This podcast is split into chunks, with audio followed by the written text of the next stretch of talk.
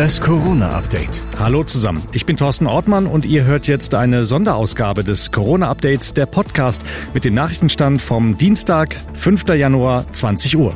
Kontakte. Hier müssen wir uns weiter einschränken, denn die Regeln werden verschärft. Ab sofort darf man sich nur noch mit einer weiteren Person eines anderen Hausstands treffen. Das ist die Regelung aus dem ersten Lockdown.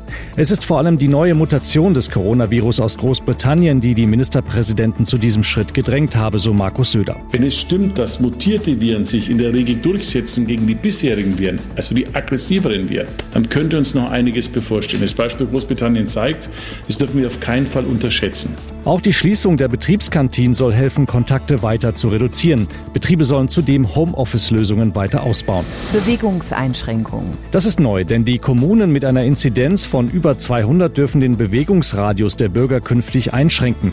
Das bedeutet, dass man dann einen Radius von 15 Kilometer rund um seinen Wohnort ohne triftigen Grund nicht verlassen darf. Kanzlerin Merkel dazu. Insbesondere haben wir hier im Blick, dass tagestouristische Ausflüge keinen triftigen Grund darstellen. Sie wissen, was in bestimmten Regionen jetzt, als es geschneit hatte, auch los war und wie viele Kontakte da entstanden sind. Äh, das muss verhindert werden. Verlassen darf man den Radius, um zum Beispiel zur Arbeit zu fahren, zum Arzt oder zum Supermarkt. Impfen. Das lahme Impftempo soll bald schneller werden. Die Kanzlerin will die Impfstoffbeschaffung zu Chefsache machen. Im zweiten Quartal soll durch neue Impfstoffe dann deutlich mehr geimpft werden. Die Ministerpräsidenten haben aber auch noch mal gesagt, dass sie hinter der Entscheidung stehen, dass die Europäische Union die Impfstoffe für alle Staaten organisiert.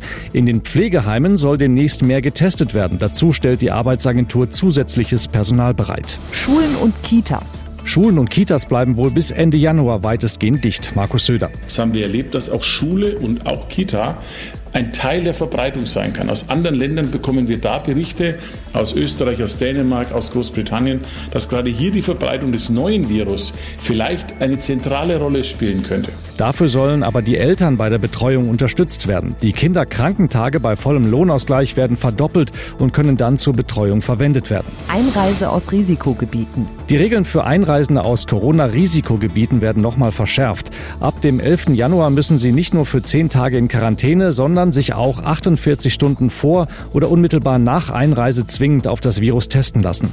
Die Quarantäne kann auch künftig durch einen zweiten negativen Test nach fünf Tagen verkürzt werden. Am 25. Januar gibt es die nächste Bund-Länder-Schalte. Dann sollen die Maßnahmen für Februar beschlossen werden.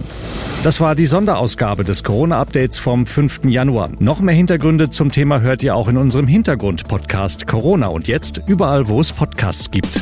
Noch mehr Hintergründe zur Pandemie hört ihr auch in unserem Podcast Corona und jetzt überall, wo es Podcasts gibt.